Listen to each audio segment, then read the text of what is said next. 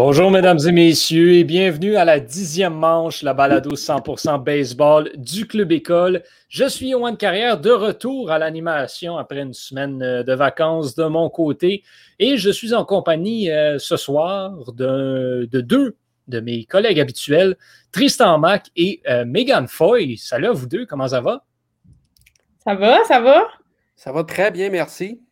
Excellent. Thomas, euh, Thomas qui n'est pas avec nous aujourd'hui, c'est son anniversaire. Donc, on lui souhaite, euh, on lui souhaite bonne fête à Thomas. On espère qu'il euh, en profite pour célébrer un maximum et qu'il passe une belle journée.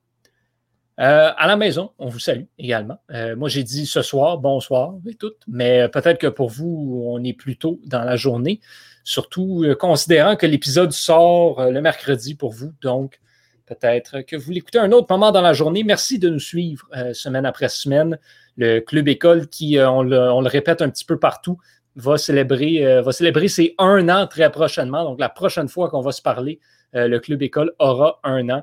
Très, très hâte à ces célébrations-là. Et merci de nous suivre depuis, depuis toutes ces semaines, depuis cette année-là. C'est grâce à vous qu'on continue de produire ce contenu-là, qu'on nous fait du bien. On aime ça, en parler quand même du baseball. Je pense qu'on on va pas se mentir là-dessus.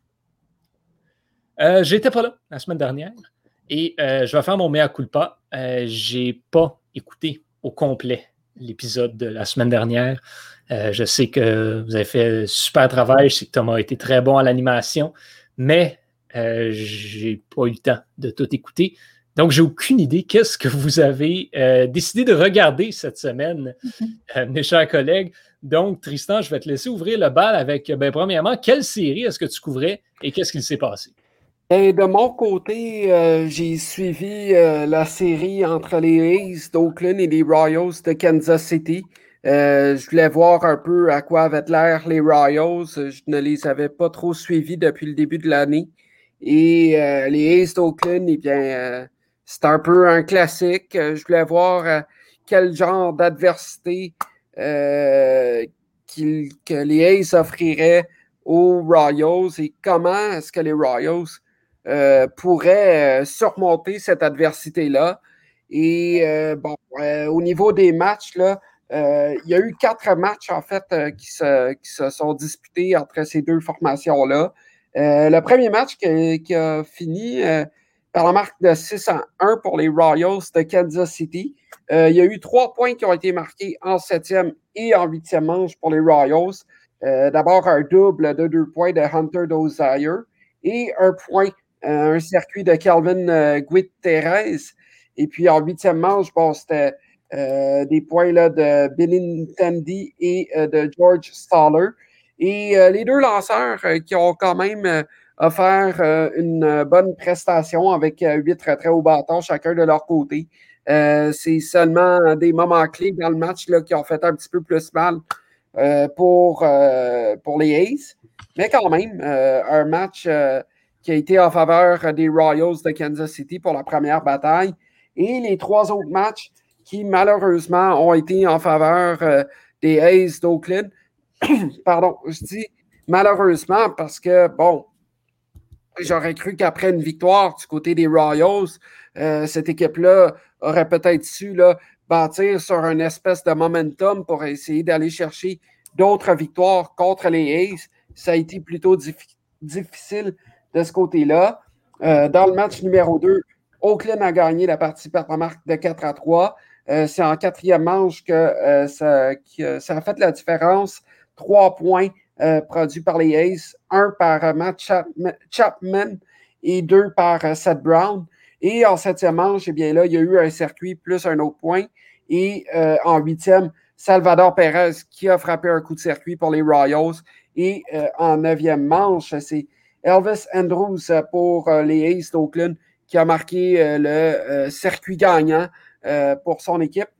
Et dans ce match-là, c'était vraiment pas un duel de lanceurs lorsqu'on regarde le nombre de retraits au bâton ou autre. vraiment, euh, ce sont les frappeurs qui ont fait la différence dans cette joute-là. Dans le match numéro 3, le pointage l'indique nettement en faveur des Aces. Une victoire de 11 à 2. Trois points produits par Matt Chapman, quatre points pour euh, Matt Olsen et puis deux points pour Murphy et pour Brown. Et puis, euh, donc, c'est vraiment là la huitième manche qui a complètement scellé l'issue de la rencontre. Cinq points produits par les Aces d'Oakland en huitième manche. Et lorsqu'on dit que tout est possible au baseball, ça aurait peut-être pu arriver que les, que les Rays aillent chercher des points en parcimonie dans cette partie-là. Mais lorsqu'on arrive en huitième manche et que l'équipe qui mène va chercher cinq points, eh bien là, c'est merci, bonsoir, comme on dit.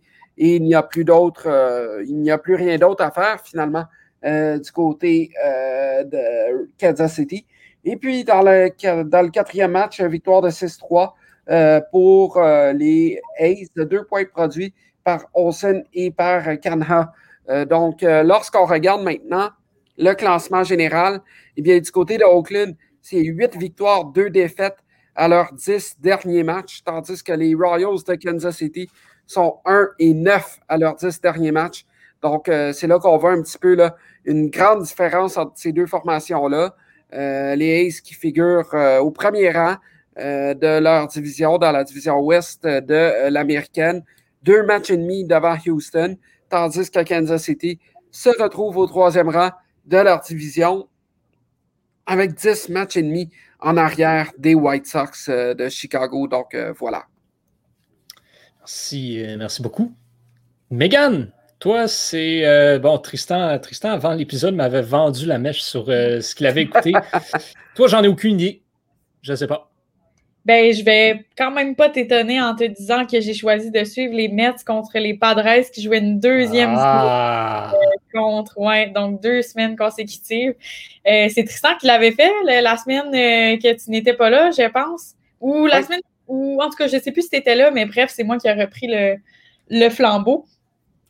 Ça a été une série, disons, euh, c'est là qu'on voit vraiment la différence qu'un lanceur peut faire parce que c'est deux équipes qui ont des gros noms, deux équipes que leurs lanceurs font beaucoup parler cette année, donc depuis les, depuis les acquisitions de l'hiver.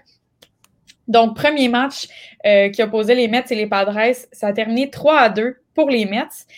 Et puis, c'était un match de lanceurs, donc Blake Snell contre Jacob DeGrom.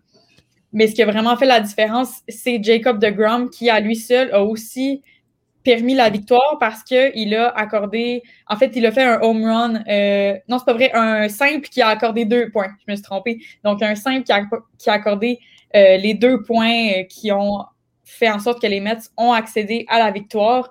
Et en six manches, il a accordé 10 strikeouts. donc, 10 strikeouts sur 18 retraits, c'est excellent un seul coup sûr, donc, qui euh, a fait le point, euh, qui a fait un des points euh, du côté des Padres. Et donc, quand on l'a remplacé en septième manche, c'est là que ça s'est corsé. Le, lanceur qui est venu remplacer du côté des Mets a accordé deux points. On voit à quel point Jacob de Grom tient son équipe parce qu'aussitôt qu'on le remplace, là, il fait des points. les Mets perdent, disons, le, contrôle, on dirait. Euh, une chance qui est venue frapper, ensuite un simple qui a accordé deux points parce que c'est vraiment grâce à lui qu'ils ont gagné cette partie-là. Est-ce qu'on peut juste souligner la saison de Mongol que Jacob de Grom est en train de connaître? c'est vraiment fou parce que c'est lui, c'est ça, c'est lui qui, fait, qui, fait tout parce que, je veux dire, en six manches, un coup sûr, 10 strikeouts. Puis ensuite, Là, on le remplace, puis là, oh, on accorde euh, un home run de deux points, on accorde un double de Tatis, tu sais, je veux dire, euh, ça 10 départs, une moyenne de points mérités de 0,56, 103 mhm. retraits au bâton, seulement 8 buts sur balle, 4 points mérités. Il a produit plus de points qu'il en a accordé. Mhm. Tu dis 8 buts, sur balle dans tous ces matchs accumulés? Uh-huh. Ben, Blake Snell, dans ce match-là, en a accordé 3 seulement dans ce match-là. C'est ridicule. Mm-hmm. là, depuis 2014, 2014, c'est la dernière année où un lanceur a remporté le titre de joueur par excellence. On va pas se mentir, Jacob de Grom a de très forte chance de mettre la main sur ce titre-là. En tout cas, le Cy Young est pratiquement gagné d'avance, même ah si on a seulement trois mois de jouer. Mhm. Mais si ça continue comme ça, il n'y a personne qui peut l'arrêter. Et le titre de MVP lui reviendrait mm. si c'est moi qui est en charge du vote, en tout cas dans, dans la Ligue nationale. Mais sans, ce joueur-là dans ce match-là, c'est les Padres qui auraient gagné. C'est les Padres, ils ont fait des super beaux jeux défensifs. à un moment donné, Snell a fait un super beau double jeu. Les buts étaient pleins. On fait un double jeu. Donc, Marbre ensuite vers le premier, tu sais, je veux dire, ça vraiment, c'est vraiment lui qui a fait la différence. Donc, je vais continuer. Mm Assez parlé de Jacob de Oui, là, on a fait son éloge. Euh, il n'a plus lancé par la suite parce que, bon, il y avait, euh, puis aussi, il a, été retiré parce qu'il avait un peu mal euh, au coude, puis on voulait donc le retirer d'avance parce qu'il a subi l'opération, donc, des lanceurs. Deuxième match, 4 à 1 pour les Mets, donc une autre victoire, un autre duel de lanceurs parce qu'honnêtement, les deux ont super bien fait ça. La différence, ça a été les home runs, les coups de circuit parce que tous les points, donc 4 à 1, les 5 points ont été faits sur des coups de circuit. Donc, un de la part de Tatis et deux de la part de un de Francisco Lindor et un de Villar. Donc, ce qui a fait en sorte que tous les points ont été produits sur des coups de circuit. Euh, super bonne défensive, des beaux jeux de la part des deux équipes. Ce match-là, ça a vraiment été euh, un match de, force euh, au niveau du bâton à l'offensive. Et finalement, le dernier match, ça a été une victoire des Padres, cette fois-ci 7 à 3. Qu'est-ce qu'on avait à dire sur ce match-là? Ça a été Padak Lucchesi, les lanceurs. Encore là, les deux lanceurs ont bien lancé. Ça a été plus au niveau, à partir de la septième manche, là, les Mets ont eu de la difficulté. Euh, c'était 2 à 2. Et c'est Tatis, euh, Fernando Tatis Jr., qui a, par euh, la marque de 6 à 2, fait un grand chelem. Donc, un coup de circuit de 4 points spectaculaire. Donc, la foule en délire, c'est vraiment un beau match pour les Padres et surtout pour Tatis Jr. qui a encore rendu, euh, rendu la valeur de son nom et de, bon, de, tout ce qu'il représente cette année. Euh, donc, ça a été euh, l'heure de gloire de, de tâter ce, match-là, puis c'est lui qui a fait la différence vraiment. Comme à son habitude, en fait. c'est le combienième grand chelem qui frappe, sérieusement? Je crois que c'est deux ou trois. il en a frappé deux au moins l'année passée. Il y en a déjà un cette année, me semble. Oui, je pense que c'est son deuxième. c'est une machine à grand chelem. Euh, il, en, frappe presque autant que moi quand je joue à euh, de show en mode recrue. je, voulais juste mentionner aussi euh, quelque chose que je n'avais pas dit sur The Ground que j'ai lu.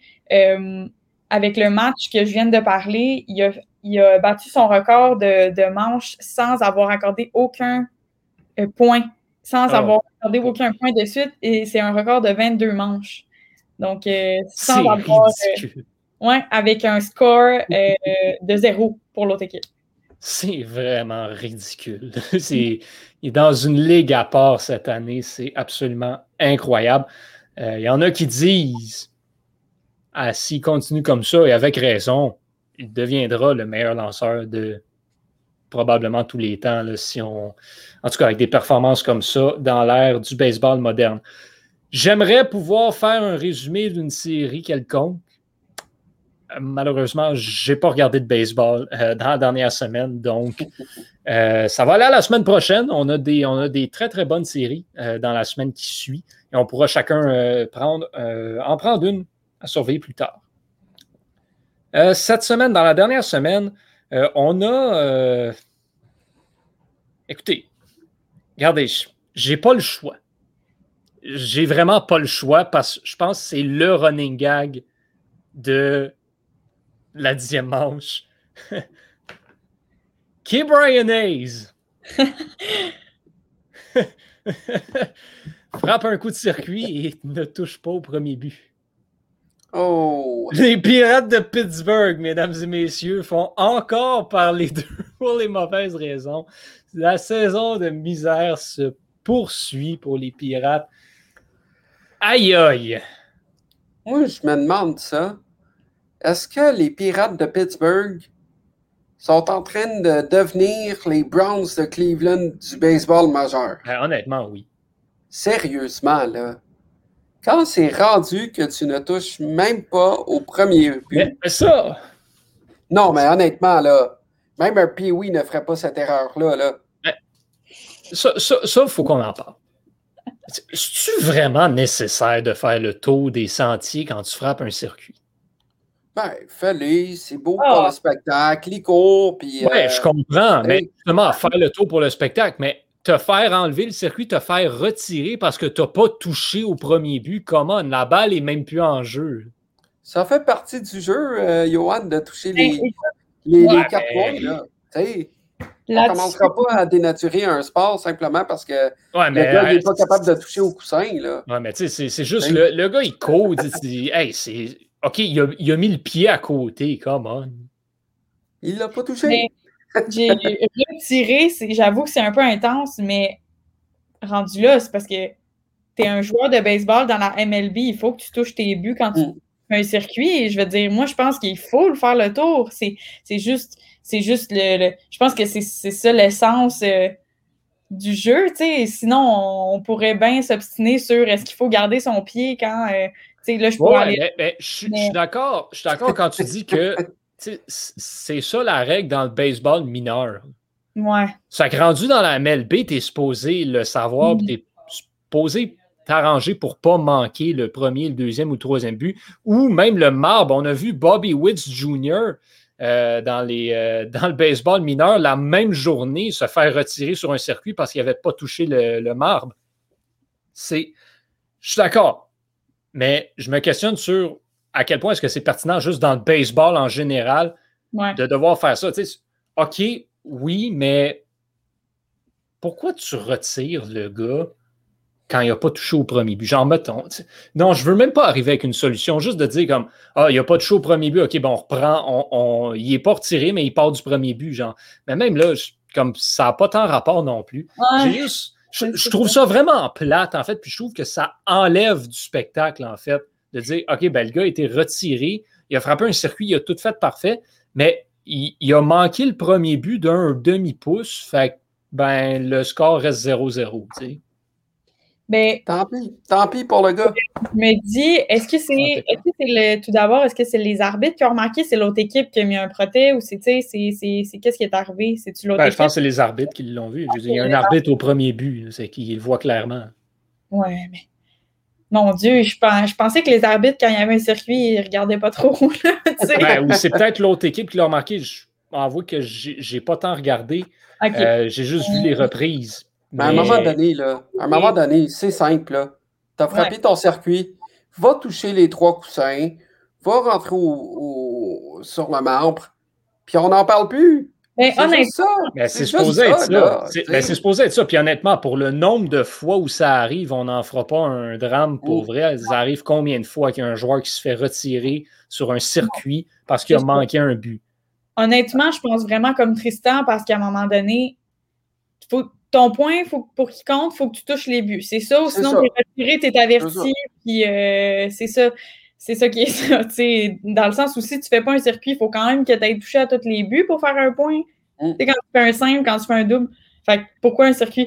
Bon, je pense que je pense que c'est leur faute. c'est plate, là, mais c'est. C'est plate, là. Je veux dire, tu es dans le baseball majeur, tu sais c'est quoi. Non, je, suis d'accord là-dessus. regarde, ton, ton coussin, là, il est à côté. Il est à côté de l'arbitre. Il est à côté de l'arbitre. Pas comme s'il était à 20 pieds de l'arbitre et que l'arbitre ne l'aurait pas vu. Là. Non, c'est sûr, il faut, que ça devienne un automatisme de toute façon. Parce que quand, tu frappes un double, ben, tu, passes par le même chemin. C'est ça. Ceci dit, les pirates, c'est triste. Euh, cette semaine, on a aussi eu, euh, ben ça, on va en parler. Je pense qu'on se doit d'en parler. On a eu les, premiers résultats des votes pour euh, les joueurs qui seront, qui seront invités au match des étoiles de la MLB plus tard cette saison. Et ben, le joueur qui a récolté le plus de votes à toutes les positions confondues, c'est Vladimir Guerrero Jr. au premier but. Euh, félicitations. Je pense qu'on va s'entendre pour dire que c'est entièrement mérité pour, euh, pour. Guerrero. Le, les autres, par contre, je, veux juste qu'on en discute on, va faire le tour des, joueurs qui sont présentement en tête. Et est-ce que c'est eux que l'on verrait euh, être, euh, être partants au match des étoiles? Donc, si on, si on y va rapidement, position par position. Au premier but, dans la Ligue américaine, c'est Guerrero Junior. Je pense que, bon, on va s'entendre là-dessus. Il n'y a pas trop de. Pas trop de débat à avoir. Dans la Ligue nationale, par contre, on a Max Muncy des Dodgers de Los Angeles euh, devant Freddie Freeman et Anthony Rizzo. Ensemble, bon, on n'a pas tout regardé, on n'a pas toutes les statistiques euh, devant nous en général. Tristan, toi qui connais peut-être un petit peu plus euh, les Dodgers, Max Muncy, est-ce que, avec la saison qu'il connaît, tu considères qu'il mérite d'être le premier but partant au match des étoiles?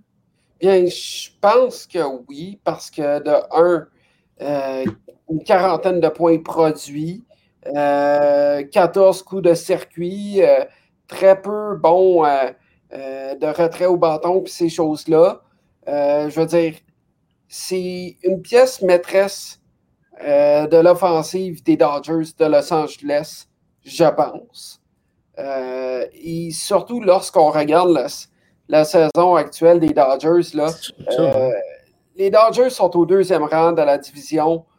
Donc, ça veut dire qu'il y a certains joueurs que, on leur met des très grosses attentes, puis que ceux-ci ne, ils vont pas, ils n'atteignent pas ces attentes-là.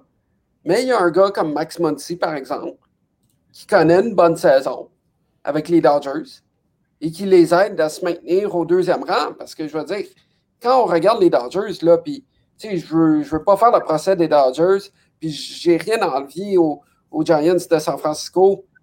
Mais honnêtement, on s'entend que les Giants de San Francisco ne sont pas supposés d'être au premier rang de cette division-là. Ça devrait être les Dodgers ou les euh, Padres de San Diego. Donc, à un moment donné, tu sais, je veux dire, les gros canons des Dodgers ne font pas tout à fait le travail, puis tu en as d'autres qui comblent ce vide-là, et c'est le cas de Max Monty. Non, je suis, d'accord là-dessus. Je pense que Max Monty connaît une saison euh, vraiment. Bon, c'est une saison d'éclosion pour lui, là, carrément, surtout comme tu le dis, avec les, les performances en général des Dodgers. Je sais, j'arrive juste quand même pas à le mettre devant Freddie Freeman. Euh, au, niveau offensif, Freeman le devance dans presque toutes les catégories. C'est très serré. Euh, bon, sûr que Freddie Freeman a toute la réputation qui vient avec lui. Je crois que Max Muncy mérite sa place, mais pour moi, c'est pas autant donné que euh, Guerrero Junior dans l'américaine. J'ai hâte de voir le, le, résultat de ce vote-là qui est quand même un, un petit peu serré là-dessus. En tout cas, on verra. Euh. Ça aurait pu être Friedman. Euh, Freeman, pardon. Ça aurait pu être Muncie. Ça aurait pu être d'autres gars aussi. Là, mm-hmm. Je ne dis pas que c'est complètement unanime que Max Muncie mérite sa place là. Mais je pense qu'avec la saison qu'il connaît, son éclosion, son impact sur combler les points euh, que les canons des Dodgers ne produisent pas, je pense que ça, ça, a joué dans la balance.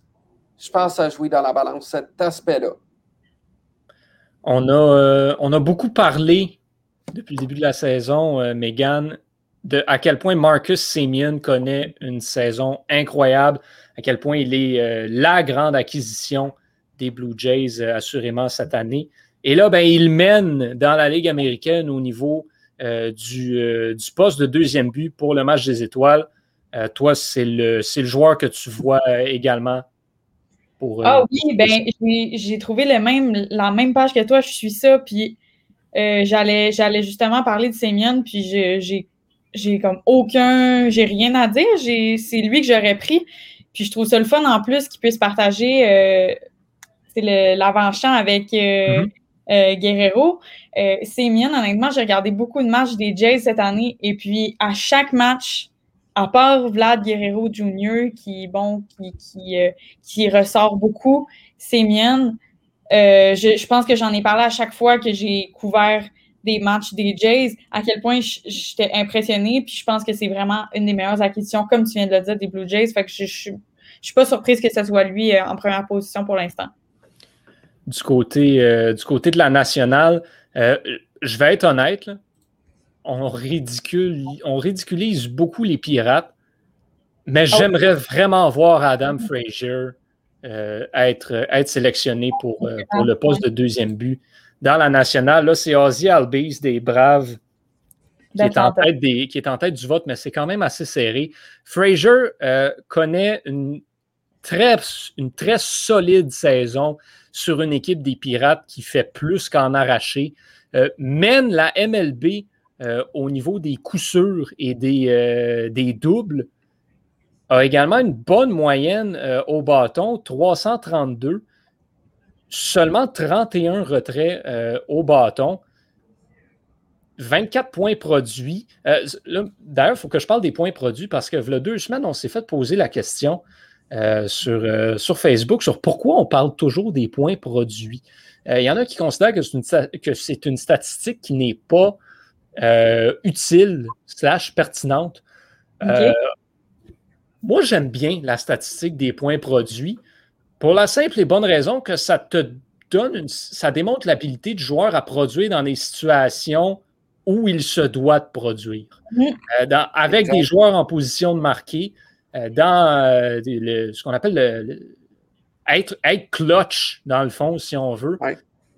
Ça, ça, parle beaucoup sur les capacités de, de ces joueurs-là à frapper, à se lever dans les grandes occasions et à être un facteur important pour euh, leur équipe parce que c'est bien beau frapper un simple ou un double, se rendre au premier ou au deuxième mm mais il faut que tu rentres au marbre ensuite. Et ça va te prendre un joueur qui va te faire rentrer. Des joueurs qui volent le marbre, ça n'arrive pas souvent. Donc, ça va faire un simple, voler le deuxième puis le troisième, voler le marbre, c'est une autre paire de manches. Euh, donc, ça te prend quelqu'un pour te faire rentrer moi, je suis un grand fan de la statistique des points produits. Je ne dis pas que c'est aussi important que la moyenne au bâton, que la moyenne de puissance, que le nombre de coups sûrs, que le nombre de, retraits au bâton, mais euh, c'est une statistique que j'aime bien euh, personnellement et c'est pour ça que je l'utilise. Euh, là, Megan, Tristan, vous voulez tous les deux ajouter quelque chose? On va commencer avec Megan. Ben, je suis vraiment d'accord avec toi, même que je pourrais rajouter que j'aime peut-être plus la statistique de points produits que de points tout court parce que ça permet non seulement, tu sais, rentrer au marbre, OK, mais c'est qui qui te fait rentrer? C'est grâce à qui qui a un point? Je pense que c'est super important parce que les points produits, des fois, ça va faire en sorte que les, euh, ça va être celui qui a fait le point produit qui va faire en sorte que l'équipe gagne ou que l'équipe que l'équipe prend l'avance. Euh, non, je trouve ça euh, vraiment important, les points produits. Euh.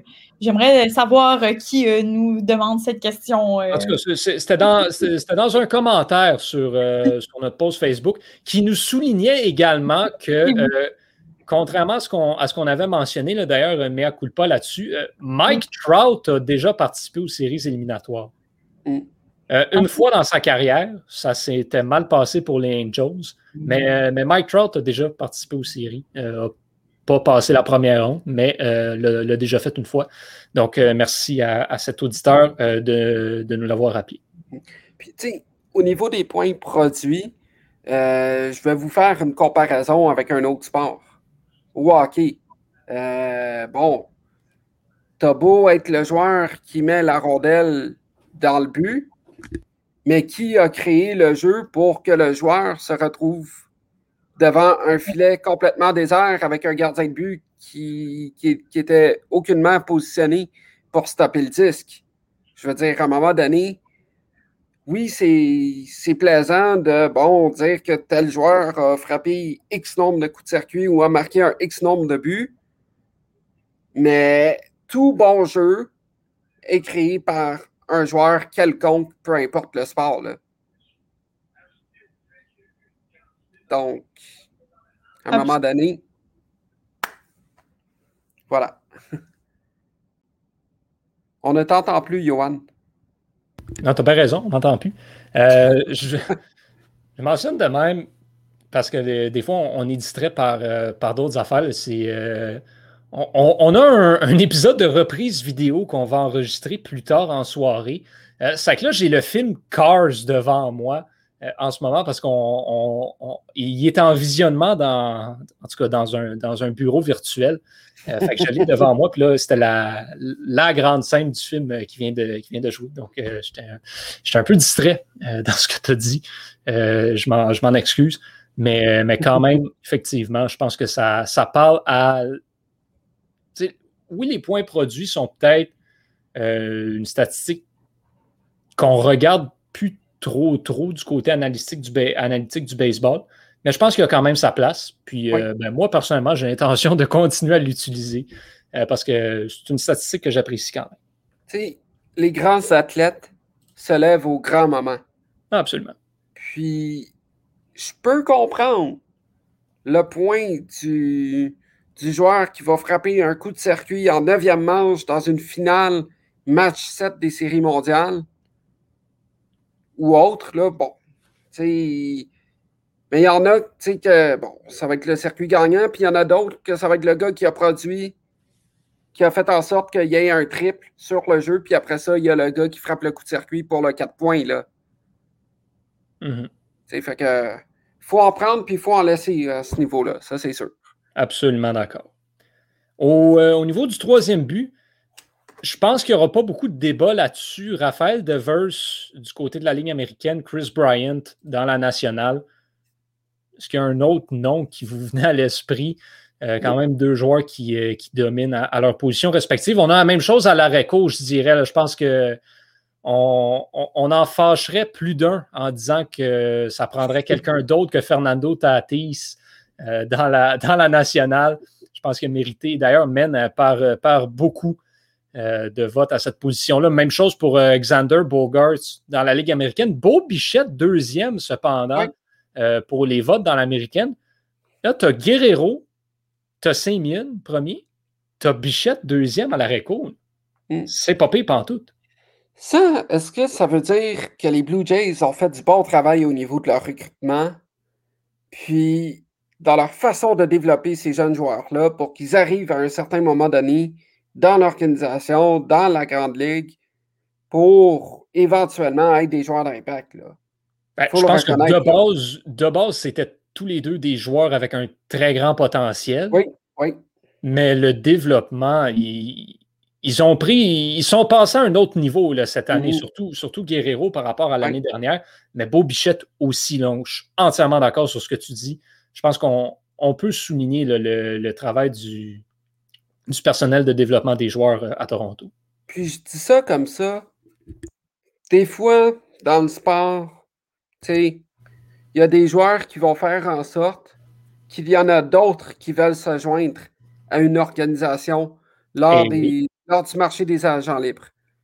Là, les joueurs qui sont des agents libres, ils vont voir que ces trois noms-là se, se retrouvent parmi les joueurs pour, le match des étoiles.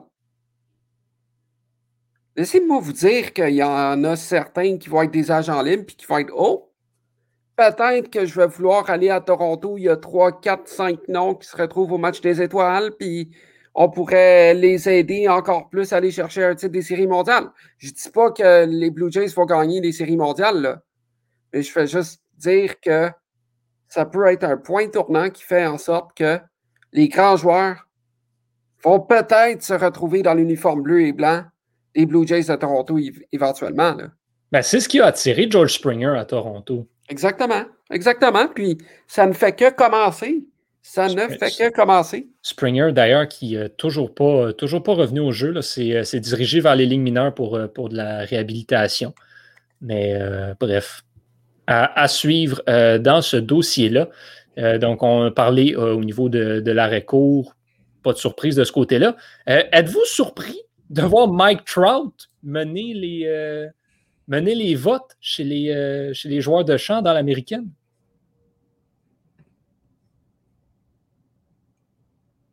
Megan, t'es es mute.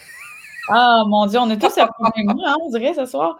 Euh, je, disais que personnellement, je n'étais pas surpris.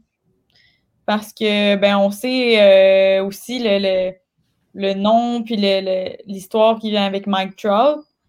Fait que d'être voté premier, non, je suis pas surprise. Puis en plus, il, il a super performé euh, à l'offensive cette année. Fait que non, je suis pas surprise euh, qu'il soit premier. J'ai pas regardé les autres, par exemple. Peut-être que là, ça pourrait changer mon. Ben, dans l'américaine, on a Aaron Judge, Byron Buxton, Adolis Garcia et Teoscar Hernandez. Encore un autre euh, des Blue Jays.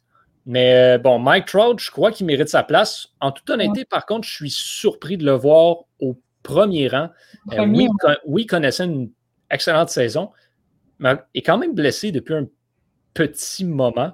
Je pense que ça parle par contre sur à quel point on manque peut-être un petit peu de, talent et de performance en ce moment euh, dans, la Ligue américaine, dans, le champ extérieur, parce que même, même Aaron Judge ne connaît pas la saison du siècle. Mm. Non, c'est ça, on dirait que c'est les, gros noms qui. Euh, on est allé beaucoup avec la, avec la réputation, quoique Byron Buxton n'a pas volé sa place du tout, par contre. Ceci dit, euh, dans la nationale, par contre, on a un petit peu plus de talent et c'est beaucoup plus serré de ce côté-là. Ronald Acuna, bon, pas de surprise de ce côté-là. Ensuite, on a les deux, euh, les deux Reds, euh, Nick Castellanos et Jesse Winker qui complètent, mais Mookie Betts est vraiment pas loin en arrière. Mm. bon, est-ce que Betts va pouvoir les rattraper? Je pense que je pense que c'est possible mais les deux joueurs des Reds performent très bien également. Par sa, par sa réputation, c'est possible, mais au niveau des performances, je garde mes réserves. Ouais. En tout cas, on verra. Euh, peut-être que, peut que ça aura le temps de changer.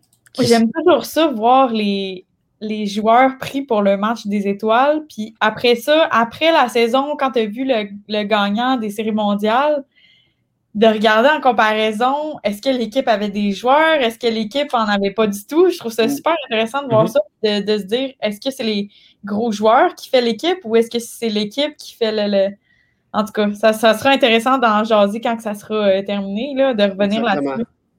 Ça, oui.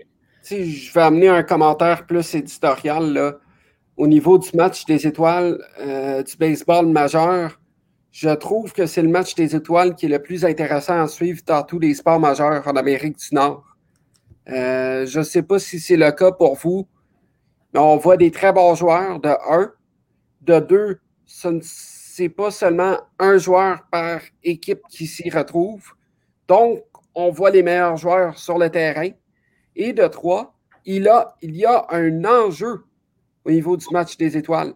Il y a l'enjeu de euh, l'avantage du terrain pour la finale des séries mondiales, si je ne me trompe pas. Absolument. ça, ça joue en ligne de compte. Ça joue en ligne de compte. Ça fait, ça fait en sorte que le match des étoiles est toujours plus intéressant à suivre. Mais c'est ça que, j'allais dire. performer. Les joueurs jouent pour vrai au match des étoiles. Et ça, ça fait énormément de changements euh, des autres sports où Bon, le baseball n'est pas un sport de contact, donc ça aide à se forcer un petit peu plus, par exemple au hockey, où on n'y va pas à 100% parce qu'on ne veut pas se blesser. Mais au baseball, même les lanceurs, les lanceurs vont lancer deux manches parce qu'ils sont une couple de partants à y aller. Donc, ils lancent deux manches, des fois trois s'ils sont chanceux. Donc, les lanceurs, ils vont à 100% et les frappeurs ne se retiennent pas du tout. puis, on y va à fond la caisse. Donc, effectivement, c'est un vrai match des étoiles. Euh, le match des, étoiles au baseball. Puis c'est toujours. Euh, non, je suis, d'accord avec toi. je pense que c'est peut-être le. En tout cas, moi, personnellement, c'est la fin de semaine que j'aime le plus suivre, en tout cas, dans le, dans le, dans le monde du baseball. Le concours de circuit, c'est toujours aussi. Euh, ah ouais, c'est ça, c'est vraiment le fun. Moi aussi, j'aime ça la suivre. Mais ce que si je peux ajouter quelque chose à tout ce que tu as dit en plus, Tristan, c'est la diversité des positions. Tu sais, au baseball, il y a tellement de positions que tu peux vraiment aller chercher des. des, tu sais, tu as l'impression de combler vraiment. Euh, je sais pas comment dire, c'est différent de combler des, les meilleurs joueurs, mais comme dans neuf positions différentes que de prendre, mettons, mm. comme au hockey, euh, une batch de défenseurs, une batch de. Mm. Je sais pas, il y a quelque chose de spécial. De, chaque joueur a sa spécialité, tu sais. Puis, tu sais, au niveau du hockey, euh, la LNH oblige qu'il y ait un joueur par équipe pour le match des étoiles. Ça mm. fausse complètement la donne. Ben euh, le spectacle n'est pas toujours aussi excitant que ce que les partisans le souhaiteraient. Tandis que dans le baseball majeur, tu vois les meilleurs joueurs par position. Et mm-hmm. comme je l'ai mentionné, l'avantage du terrain pour la série mondiale. Qui ne veut pas commencer la série mondiale à la maison? Mm-hmm. Ou jouer le match 7 des séries mondiales à la maison? Ça, ça joue en ligne de contre. Lorsqu'on parle euh, de, l'effet de la foule, etc., etc., euh, laissez-moi vous dire que à être un joueur ou à être plusieurs joueurs des Red Sox de Boston, par exemple, qui se retrouvent au match des étoiles, et je donne un exemple, euh, ces gars-là préféreraient commencer leur série dans le Fenway Park pas mal plus bruyant, pas, pas mal plus intimidant pour l'adversaire, contrairement à bien d'autres stades dans le baseball majeur. 100% d'accord. Ça, ça joue dans la tête des joueurs. Là. Mm. Ouais. Très bien dit là-dessus. On va, on va finir avec euh, la catégorie qui est le moins serrée parce que je pense qu'il n'y a encore une fois aucun débat à avoir. Euh, au niveau des receveurs, Salvador Perez dans l'américaine, Buster Posey dans la nationale. Ouais. Qu'est-ce que tu veux d'autre? Absolument rien. Absolument rien, je veux dire. Je vous ai fait un résumé là, euh, des matchs des Royals de Kansas City contre les Aces d'Oakland le joueur qui s'est encore illustré le plus du côté des Royals, c'est Salvador Perez. Même dans les situations de défaite, il trouve toujours le moyen de peut-être aller produire un ou deux points. Même dans des défaites. Ça, ça en dit long sur la qualité de l'athlète, euh, sur son leadership, sur l'impact qu'il a au niveau de son équipe. Puis, je pense qu'il n'y a même pas de contradiction à avoir par rapport à Perez. Il en est de même pour euh, poser. Là. Mm. Rien à ajouter. Mais donc... oh, oui. que tu as oublié la catégorie. Ah ah! Oui. OK. On, te laisse aller avec ça. Vas-y, Megan. Eh bien, sans surprise, c'est Shohei Otani qui est le premier dans les votes. Dans la catégorie euh, frappeur désigné, qui est une catégorie unique à la Ligue américaine. Exactement. Voilà, il fallait que je le dise. en tout cas. Ben, regarde, tant mieux. Faut... Il n'y a pas le choix d'y aller au match des étoiles. Là, après ça, c'est de décider à quelle position il va y aller. Est-ce que ça va être comme lanceur, comme voltigeur, comme euh, crime rendu là, il pourrait bien y aller comme receveur, tabarouette? Ben ouais. Comme ça sera le premier joueur de l'histoire à jouer dans toutes les positions dans un match euh, des étoiles? Non. Je dis ça comme ça, pour m'amuser, évidemment.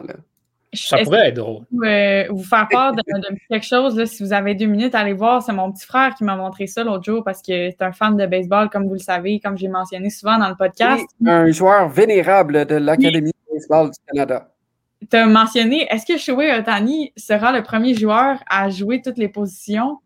Eh bien, il m'a montré un joueur, Eric, euh, mon petit frère, qui a déjà joué donc dans les, entraînements du printemps, qui a joué à toutes les positions. Ah oui. Oui, mais c'est une blague, en fait, ce n'est pas un joueur de la MLB, c'est, mon Dieu, là, Yohan qui fait oui de la tête. C'est Will Ferrell. Oui, c'est Will Ferrell. Donc, il est allé passer une journée qui a joué toutes les positions parce que c'était son rêve de jouer au baseball. Fait que si vous avez un petit deux minutes, allez regarder ça sur YouTube. C'est pas mal drôle. Ah, mais il, a, joué, il a joué, il a été joué pour comme six équipes différentes dans la même journée. c'est ridicule. Ça, c'est incroyable. Ça, c'est incroyable. Euh, Will Ferrell l'a fait. Cette histoire-là est incroyable. Euh, avant qu'on euh, qu'on parle des séries qu'on va regarder du classement, euh, on n'a pas le choix de parler de ce qui est tombé aujourd'hui dans le baseball majeur. La MLB qui finalement va de l'avant avec des mesures de sanction pour les lanceurs qui utilisent des substances collantes, pour les appeler comme ça, des substances étrangères sur les balles pour, pour rendre leur travail plus facile. Et là, c'est une bombe, ça a explosé. Il y en a qui sont contents et il y en a qui sont vraiment pas contents. C'est un problème qu'on sait qui existe depuis plusieurs années. Là, la MLB euh, a décidé de, prendre les mesures en conséquence là-dessus. Donc, à compter de la semaine prochaine, euh, tous les lanceurs seront inspectés euh, quotidiennement, euh, en fait, durant le match à plusieurs moments, incluant les lanceurs de relève également. Et les receveurs aussi seront euh, inspectés pour s'assurer qu'ils ne mettent pas des substances sur la balle avant de la renvoyer au lanceur. Quand un, si un lanceur vient à se faire prendre, c'est une expulsion automatique et 10 matchs de suspension. Pour ou contre? je suis pour. Je suis pour. Mais ben ouais, moi aussi. C'est-à-dire, si on interdit le dopage, faut interdire ce genre de, de choses-là qui surviennent dans le baseball majeur. Puis, pendant combien de temps que le baseball majeur a laissé aller ce genre de dossier-là, dopage ici et ça? Ron Manfred est enfin un commissaire qui met ses culottes au niveau de ce règlement-là. Il n'y a rien d'autre à dire. On avait inévitablement cette déclaration-là qui allait sortir et ça n'a pas pris de temps. Carlos Rodon des White Sox euh, de Chicago est allé du classique. Euh, nous, on nous pénalise pour ça pendant dix jours, mais les Astros n'ont rien eu. Ouais. ouais. Mais regardons les choses. Regardons le verre à moitié plein. Là. La situation des Astros, bien que ceux-ci n'aient pas eu la, la sanction là, euh, que tout le monde désirait, ça a quand même été un point tournant pour faire en sorte que les règlements se modifient. Et c'est triste. C'est triste qu'il ait fallu qu'il y ait un événement de la chose du côté des Astros. Mais pour chaque mois, ça prend des événements de même. C'est plat. Ben voilà. Je veux dire, c'est comme dans la vie. Tu commences au bas de l'échelle, puis tu vas la monter, puis à un moment donné, tu vas arriver en haut. Là, ça a pris beaucoup trop de temps avant que le baseball majeur se retrouve en haut de l'échelle, mais au moins ils le sont. Mieux vaut tard que jamais. Puis les Astros, ils n'ont peut-être pas eu une sanction euh, claire et nette écrite sur papier, écrite sur papier, mais euh, dans l'opinion publique, par exemple, les Astros, là, euh, ça n'a pas été. Leur image a été ternie. leur image a été ternie.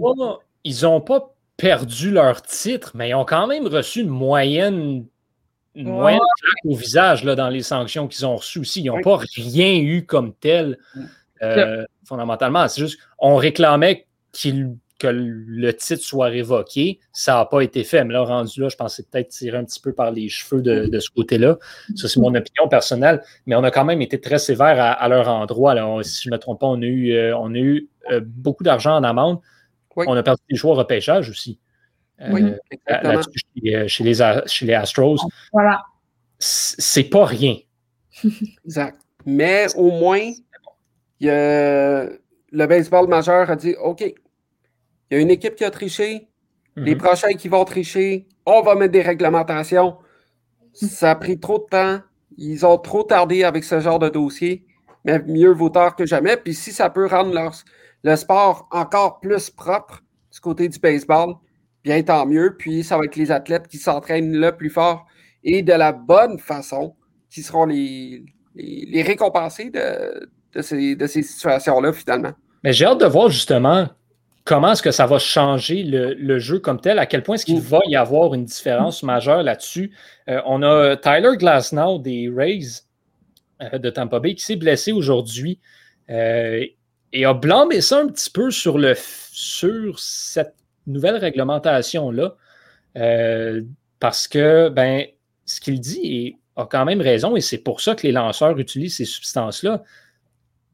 Ça travaille le bras beaucoup plus. Donc, les risques de blessure sont beaucoup plus présents. Mais j'ai hâte de voir à quel point est-ce que les lanceurs vont moins lancer et les releveurs vont devenir de plus en plus importants. Mm. Et combien de lanceurs ça va affecter vraiment? On ne sait pas combien de lanceurs utilisaient ces substances-là. On sait qu'il y en avait beaucoup. Mais, mais combien concrètement le faisaient? J'ai vraiment hâte de voir à quel point est-ce qu'il va avoir euh, des influences là-dessus. Chose certaine, je crois qu'on risque de moins voir de matchs sans point ni coup sûr mm. euh, être lancés là, dans, dans, les prochains mois avec cette nouvelle réglementation. -là. Absolument. Oh, euh, on va finir ça euh, en beauté. Donc, on va faire le tour euh, du classement, bien sûr. Dans la Ligue américaine, toujours les Rays de Tampa Bay en première position dans l'Est qui continuent sur leur lancée. Les Red Sox et les Blue Jays qui profitent du fait que les Yankees sont toujours incapables de remonter la pente. Incroyable. et les Orioles qui complètent ce classement-là. Rien n'a changé dans la centrale non plus. donc, les White Sox, les Indiens, les Royals, avec les Tigers et les Twins qui complètent. Dans l'Ouest, Tristan en a parlé tout à l'heure, les Aces suivis des Astros. Et le reste, c'est loin. Les Angels et les Mariners à 7 et 8 matchs. Tandis que les Rangers sont dans les bas-fonds de cette division-là. Dans la nationale, les Mets accentuent leur avance, quatre matchs sur les Phillies, qui ont eux-mêmes un match et demi sur les Braves. Les Nationals ont devancé les Marlins. Euh, et euh, dans la centrale de la nationale, on a une égalité en tête entre les Cubs et les Brewers. Euh, les Cards sont 2 et 8 à leurs 10 derniers matchs. Ça va vraiment pas bien pour, Saint-Louis. Les Reds les ont dépassés au troisième rang. Et on a les Pirates qui complètent bien sûr cette division-là avec la deuxième pire fiche du baseball majeur. Non, la troisième. On a euh, les, Orioles ont une moins bonne fiche qu'eux. Et finalement, dans l'Ouest, ben, c'est le portrait classique avec les Giants en premier, suivi des Dodgers et des Padres pas trop loin. Pendant que les Rockies et les pauvres Diamondbacks ne font rien de bon dans cette division-là. Euh, c'est ce qui fait le tour euh, du classement. Après, euh, alors qu'on approche quand même tranquillement pas vite de la mi-saison dans la MLB. Qu'est-ce qu'on regarde cette semaine, monsieur, madame? je ne sais pas, c'est le tour à qui de, commencer. Honnêtement, je ne me rappelle plus moi non plus, mais je pense que tu devrais y aller en premier vu qu'on n'a pas choisi. On en a. tu n'étais pas là la semaine dernière, donc. Ben, je vais prendre, euh, je vais y aller, donc euh, ça va me faire un grand plaisir et euh, je vais regarder la, série de, la série de fin de semaine qui va opposer les Mets de New York aux Nationals de Washington. J'ai bien hâte de voir ce qu'il va en arriver avec cette série-là. Megan, qu'est-ce que, qu'est-ce que tu surveilles? J'espère que je vais le passer à Tristan parce que je trouve qu'il n'y a pas beaucoup de. Je sais pas, il n'y en avait pas une qui m'intéressait tant que ça, mais je vais prendre les Aces contre les Yankees. Non, tu n'as pas volé la mienne. OK, parfait. Ah, il y en a plusieurs des intéressantes. Là.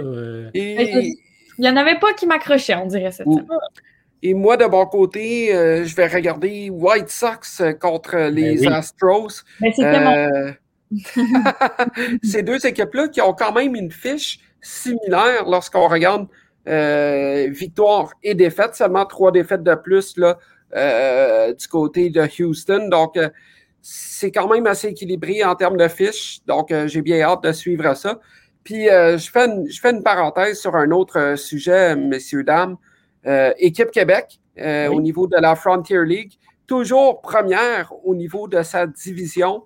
donc, dans la Frontier League, là, Équipe Québec qui a une fiche de 8 victoires, 9 défaites. Euh, donc, euh, première dans sa division, dans la division Atlantique, euh, devant New York et Tri-City. Puis, lorsqu'on regarde tout ça, là, Équipe Québec est quand même en très belle, en très bonne posture là, à ce niveau-là. Et puis aussi le baseball junior élite, une belle nouvelle. la ligue présidée par Roger Brulotte là, va reprendre ses activités à partir euh, du 25 juin. Donc, euh, ça va faire du bien de voir un petit peu là, nos équipes à tous les niveaux euh, en train de se défouler sur les terrains de balle partout au Québec. Oui, des bonnes nouvelles. Le baseball qui est vraiment de retour au grand complet. Le Québec est d'ailleurs passé en zone jaune. C'est donc dire que même les, les petites ligues mineures de Pâques vont pouvoir recommencer les affrontements. C'est ça. Puis je marche souvent proche des, terrains de balle sur les chemins où est-ce que je passe euh, à différents endroits. Puis euh, c'est. J'ai vu des, jeunes là, jouer au baseball un petit peu partout. Donc, euh, tant mieux, tant mieux. Puis en plus, les inscriptions, comme je vous l'avais mentionné il y a peut-être un mois ou environ, là, sont à la hausse dans pas mal toutes les régions. Donc, je pense qu'il y a de quoi se réjouir, d'autant plus qu'il y a le volet féminin aussi qui est mhm. en train de se développer du côté du baseball québécois. Donc, euh, tant mieux pour ça. Tant mieux.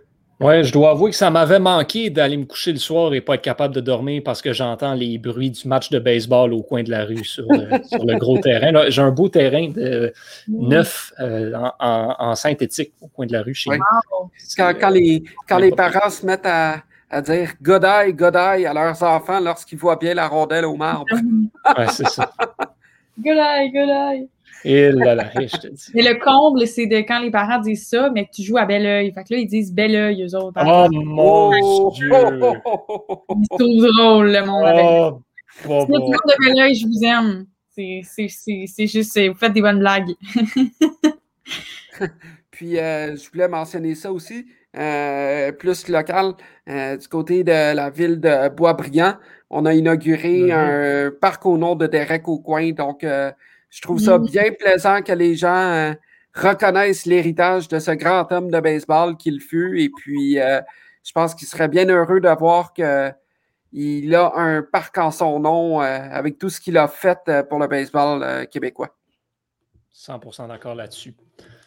Sur ces belles paroles, euh, Tristan, Megan, merci beaucoup. On va se laisser euh, et se donner rendez-vous la semaine prochaine pour un autre épisode de la dixième manche où on va retrouver notre collègue Thomas Lafont. Oui. Euh, on va espérer qu'il aura terminé les célébrations de, de sa fête et de sa victoire au gala de lutte du club école. Euh, le- le- la, la blague là, qui euh, au, sein, au sein de l'équipe, là, on, on en a parlé à quelques moments donnés à, à Retour en force, mais on a en fait un autre gala de lutte euh, virtuel et, euh, et c'est Thomas qui a gagné la, la veille de sa fête. Donc, Et voilà. Et des célébrations dans les règles de l'art, évidemment. bien sûr. Oui, bien sûr. Messieurs, dames, euh, à la maison, merci de nous avoir écoutés. On se donne rendez-vous la semaine prochaine au nom de toute l'équipe. Je suis Johan Carrière. Portez-vous bien. On se reparle à très bientôt.